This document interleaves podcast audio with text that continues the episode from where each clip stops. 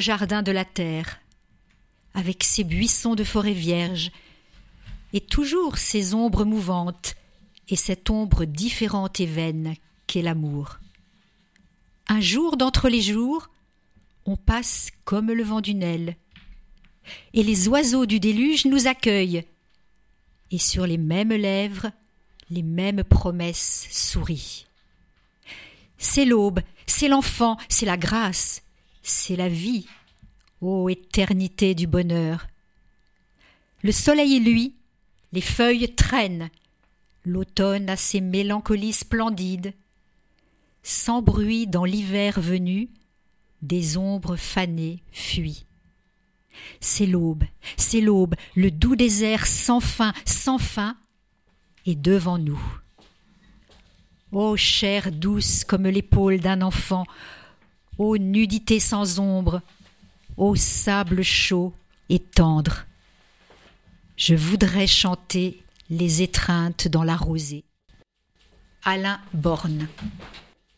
Les routes claires de ton corps et le vent sur les hautes terrasses de la nuit lis mes yeux. Je m'apprends et me désapprends sans rien dire. Tant d'horizons superflus et cette mélancolie de vert et de bleu, feuilles et songes, et ce chant lointain que n'ébranle nul amas de poussière. Le geste s'attarde, méandre de clarté, et le hasard de toute chose ne me contraint, ne me relie ni ne me soumet. Las, nous laissons le rayon du temps couler lentement et nous imprégner à nouveau. Dans les membres recommence le grand cycle, terre et sang mêlés confusément, obscurité et lumière encore inséparables. Je pense à la mer immobile et lointaine d'une carte postale, latente, Marthe, antichambre du plaisir. Michael, Marty et Paul. Est arrivé chez moi épuisé par un jour de fatigue, d'alerte et d'angoisse dans son nouveau travail, a hésité, a sorti de son sac un bouquet de violettes, a dit Une femme les vendait dans la rue, je les ai achetées pour les donner à quelqu'un. Dans l'escalier, j'ai pensé C'est lui qui les aimera le plus. Voilà, je vous les donne. J'ai été chercher un verre, j'ai mis les violettes dans l'eau, je les ai posées sur ma table. Elle s'est étendue sur le divan, a regardé les fleurs un moment, a prononcé quelques phrases confuses et s'est endormie tranquillement. Comme elle était bien, comme j'étais paisible, comme nous reposions tous deux dans la confiance avec, peut-être imaginaire, ce très léger parfum de violette. C'était Les Violettes de Henri Beauchou. Deux arbres parlent. À juste distance, nous croîtrons ensemble, oublieux des roseaux flétris, du sol calciné. Ensemble nous croîtrons, droite est notre loi, destin parallèle qui jamais ne se croiseront. Hautes branches obliques, seul signe d'abandon entre nous. Droite est notre loi. Tentés par l'en haut, nous tendrons à deux, sur la hauteur extrême, l'arc de la lumière. Partira l'invisible flèche vers la plus vaste voûte d'un jet. François Cheng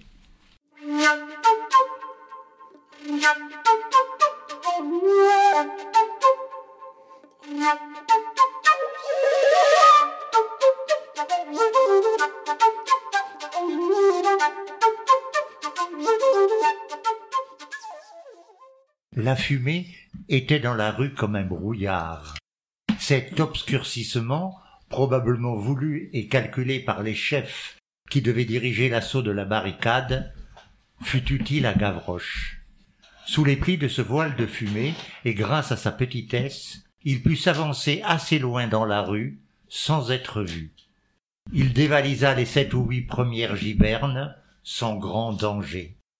Il rampait à plat ventre, galopait à quatre pattes, prenait son panier aux dents, se tordait, glissait, ondulait, serpentait d'un mort à l'autre, et vidait la giberne ou la cartouchière comme un singe ouvre une noix. De la barricade, dont il était encore assez près, on osait lui crier de revenir, de peur d'appeler l'attention sur lui.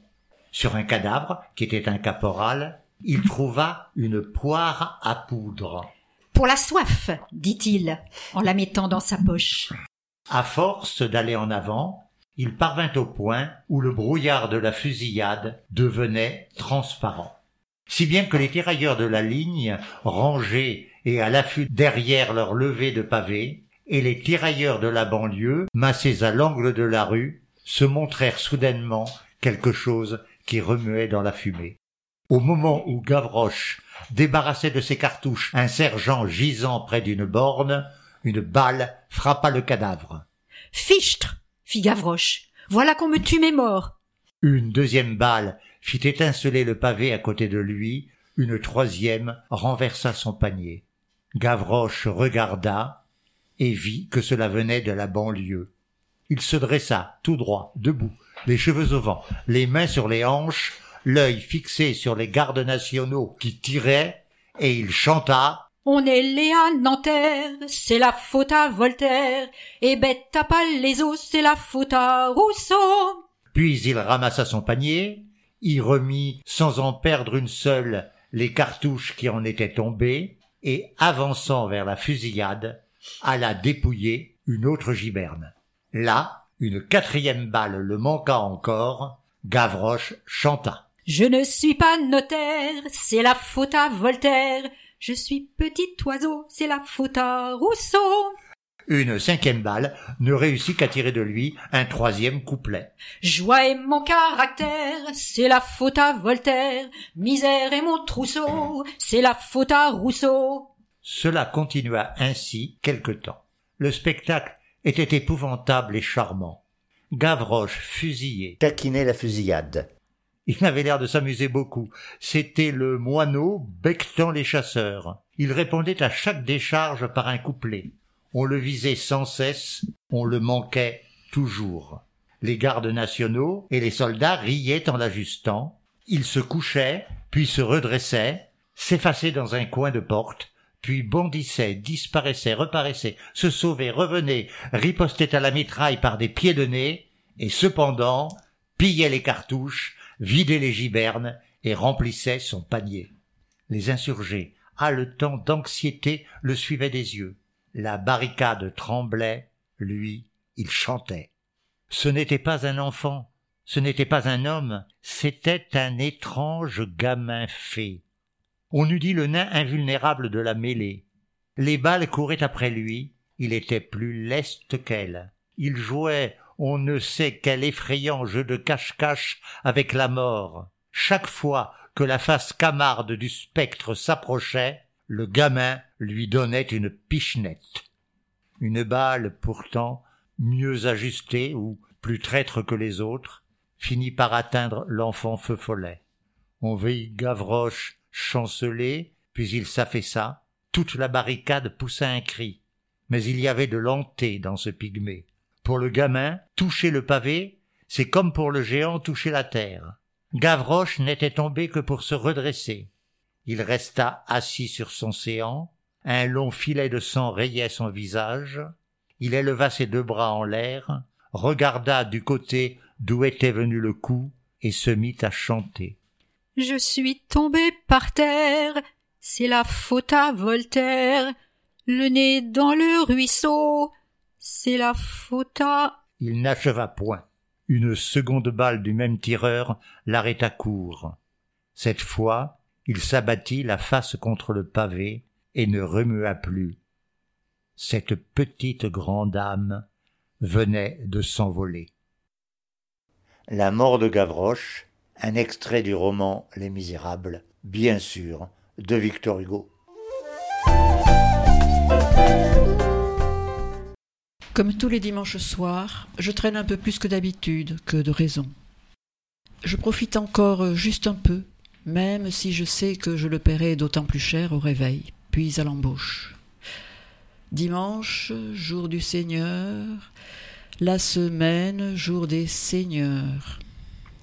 Lundi. Je ne trouve pas le temps d'écrire, trop de boulot, trop de fatigue. À la maison, le quotidien, le ménage à faire, quand je ne le fais pas, ça pèse sur mon ménage. Mardi. Putain de douleur musculaire au réveil et à l'habillage. Le week-end est déjà loin. Aujourd'hui, c'est mardi. Donc demain, c'est mercredi.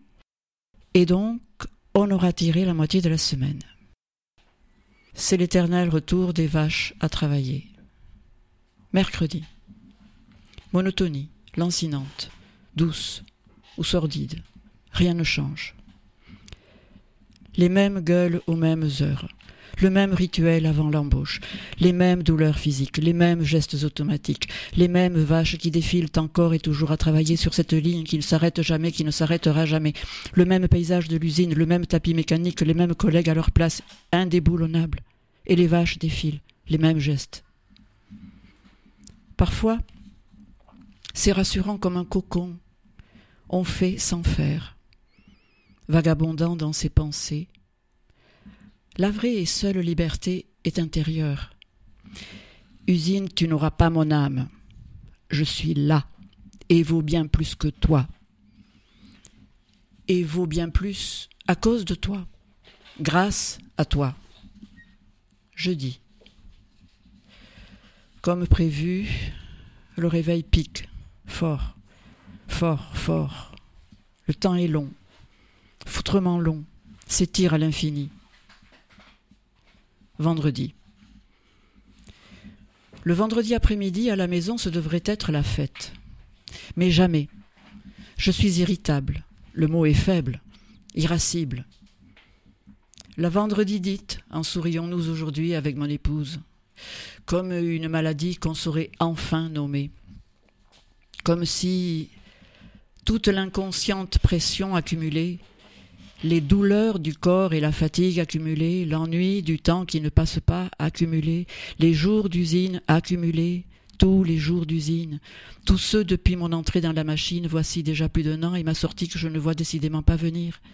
Le fait de devoir ranquiller lundi, pour une autre semaine, le fait de devoir se reposer le week-end, comme si la sempiternelle problématique qui veut que la tête tienne bon, sinon le corps lâche, et que le corps tienne bon, sinon la tête explose.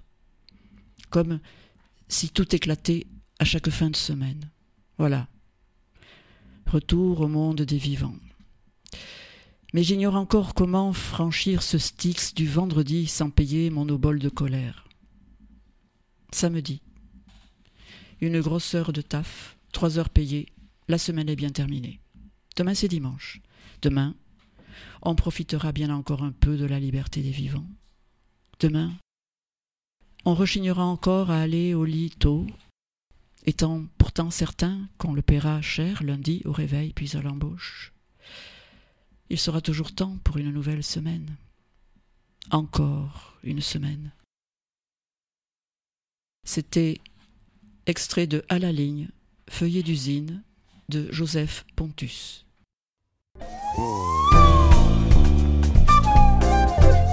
Loin du temps, de l'espace, un homme est égaré, mince comme un cheveu, ample comme l'aurore, les naseaux écumants, les deux yeux révulsés, et les mains en avant pour tâter le décor, d'ailleurs inexistant. Mais quelle est, dira-t-on, la signification de cette métaphore mince comme en cheveux, ample comme l'aurore, et pourquoi ces naseaux, hors des trois dimensions? Si je parle du temps, c'est qu'il n'est pas encore. Si je parle d'un lieu, c'est qu'il a disparu. Si je parle d'un homme, il sera bientôt mort. Si je parle du temps, c'est qu'il n'est déjà plus. Si je parle d'espace, un Dieu vient le détruire. Si je parle des ans, c'est pour anéantir. Si j'entends le silence, un Dieu vient y mugir, et ses cris répétés ne peuvent que me nuire car ces dieux sont démons. Ils rampent dans l'espace, minces comme un cheveu, amples comme l'aurore, les naseaux écumants, la bave sur la face, et les mains en avant pour saisir un décor, d'ailleurs inexistant. Mais quelle est, dira-t-on, la signification de cette métaphore, mince comme un cheveu, ample comme l'aurore, et pourquoi cette face hors des trois dimensions? Si je parle des dieux, c'est qu'ils couvrent la mer de leur poids infini, de leur vol immortel. Si je parle des dieux, c'est qu'ils hantent les airs. Si je parle des dieux, c'est qu'ils sont perpétuels. Si je parle de Dieu, c'est qu'ils vivent sous terre, insufflant dans le sol leur haleine vivace.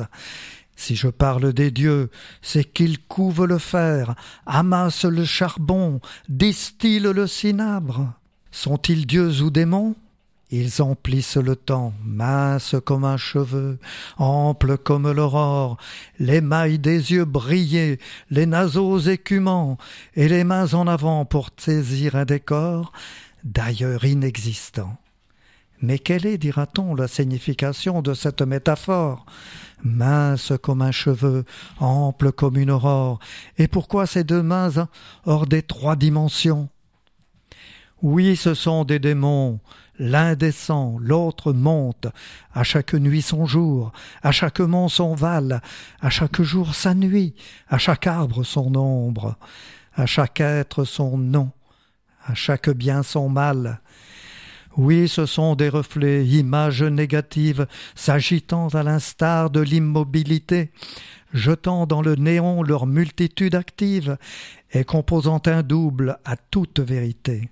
Mais ni Dieu ni démon, l'homme s'est égaré, mince comme en cheveux, ample comme l'aurore, les naseaux écumants, les deux yeux révulsés, et les mains en avant pour tâter un décor, d'ailleurs inexistant. C'est qu'il est égaré.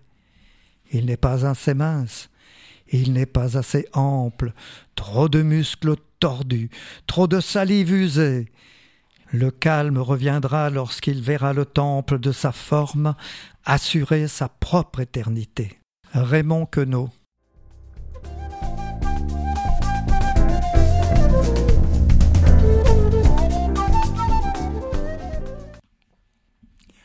C'est mon pot, euh, c'est mon pot, mon poème que je veux que je veux éditer. Ah, ah je l'ai ah, ah, je l'aime, ah, ah, ah, je l'aime, mon popo, mon popo, mon pommier. Oui, mon pot, oui, mon pot, mon poème, c'est à, pro, à, propos d'un pommier, car je l'ai, car je l'ai, car je l'aime, mon popo, mon popo, mon pommier. Il donne des, il donne des, des poèmes, mon popo, mon popo, mon pommier. C'est pour ça. C'est pour ça que je l'aime, la popo, la popome au pommier. Je la sucre et j'y mets de la crème sur la peau, la popome au pommier et ça vaut, ça vaut bien le poème que je vais, que je vais éditer. Raymond Queneau.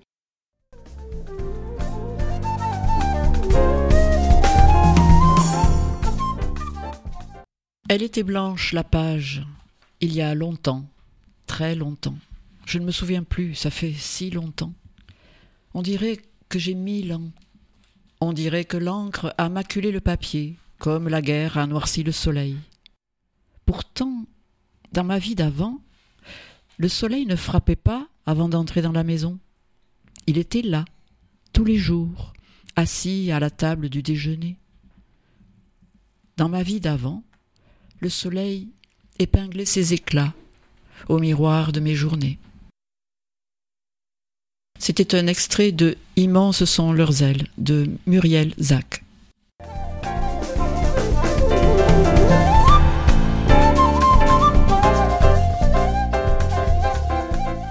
Tout ne tient qu'à un fil, la vie la mort, face et profil, un grain de sable ôté, tout se défait d'avoir été. Le temps fait son chemin, une eau de neige entre nos mains, fragile est la beauté, chaque jour à réinventer. Tout ne tient qu'à un fil, un frisson dans l'air, c'est l'exil. au vent éparpillé tant de sel et l'or et de l'été, et le cœur bat de l'aile, vieux corbeau cloué par le gel, fragile est la ferveur, son cristal la plus haute fleur.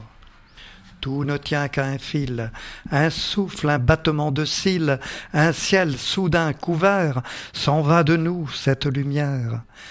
Parfois d'une voix nue, cette parole retenue, fragile est le chanteur, et son chant naît de sa douleur. Tout ne tient qu'à un fil, la vie, la mort, face et profil. Un grain de sable ôté, tout se défait d'avoir été. Jean Vasca.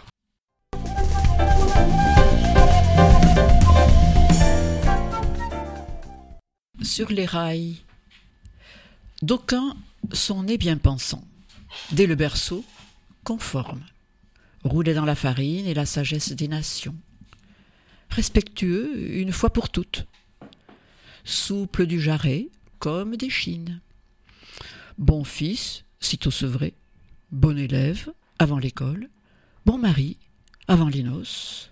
Bon père, avant la reproduction. Bon cadavre, avant le tombeau. Une vie sans effroi, un honneur sans panache, un parcours sans secousse, un destin de drésine. André Velter.